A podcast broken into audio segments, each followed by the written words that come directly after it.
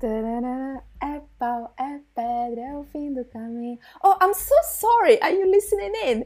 Oh, sorry. This is what Portuguese speaking people do. We just sing Tom Jobim all day long because that's all that we've got to do, you know, in our lives.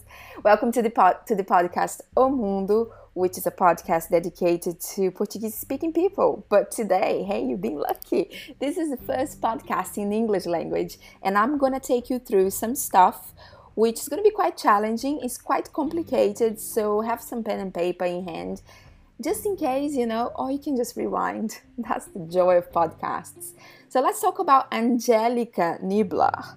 Angelika Niebler, born in 18 February 1963, which will make her, well, let me see, I think she's an Aquarius. Uh, she's a German politician and she's a member of the European Parliament. But hang on a minute, ah, what's this that I have just found? She's also a member of the leadership of the board of trustees in TUV Sud. She sits on the board of trustees and board of directors. And it says Professor Dr. Angelika Niebler, member of the European Parliament. And what's the website called? Oh, tuvisud.com. Oh, okay. So we know that Angelika Niebler is a member of the European Parliament, and she works for TUV Sud as a on the board of trustees. Okay, so let's bear that in mind. Put that on side on your piece of paper, and let's see what what does TUV Sud do. What's this? What's this? I have just found out. TUV Sud they do the inspections of for Vale Mining Global. Vale Mining Global, they are all over Brazil, exploiting the earth, extracting all the minerals in Brazil. Hang on a minute, isn't Brazil the fifth biggest country in the world? Yes, it is. Jesus, so that's a lot of land and a lot of ma- mineral, and and if something goes wrong, it will be quite a lot of things going wrong. So TUV Sud is German, so that means that they're you know they're probably very high qualified engineers. So it's all cool, isn't it? Oh no, it's not. It's not. It's not all cool. Uh, hang on a minute. Vale Global Mining, they are always they have very good value on the stock market. You know, their shares have very good value for money, and they if you invest on them, you just get shitloads of money. Okay, so that's a good investment, but at what expense? Um, well, none, because they are so such a super duper company, and they are they're checked out by this German TUV Sud company. They have TUV Sud has got an office in São Paulo, and uh, oh, hang on, what, what's this? What what happened in January? Oh my goodness, on the 25th of January, almost 300 people died at Brumadinho Dam disaster when the dam simply burst.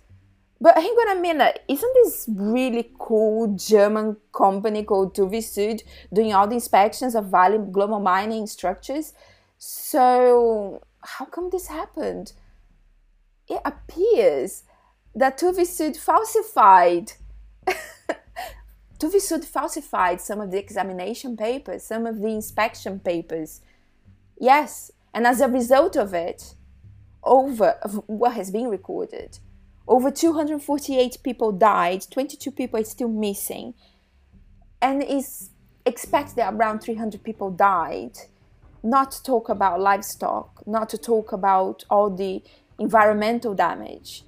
There is the Córrego mm, a córrego do, do Feijão, which is a little river, which then goes into the Paraopeba River, which is a massive river which gives water to around 50 towns.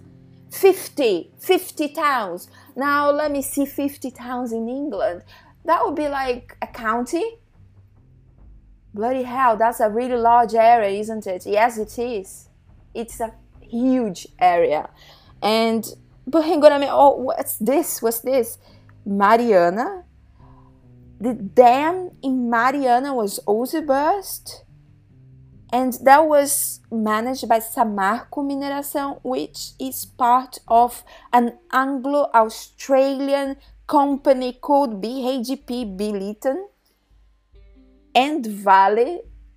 Jesus, this is getting too complicated. I think I'll have to do a second a second part or some or just explain in parts about the huge damage to people, to human life, to communities, to the environment, and not just to the environment in Brazil, to the environment in the world. And and how how is the global north, how is this company in Germany getting away with it? Why is Angelika Niebler, who is part of a Christian, what's her party again? Oh, she looks so cute. I think she's an Aquarius. Yeah, I think I've already mentioned. Um, she is from the Christian Social Union Party and European People's Party. She looks very innocent. Oh, so cute. But why the hell is more being done in Europe about disasters happening in Brazil?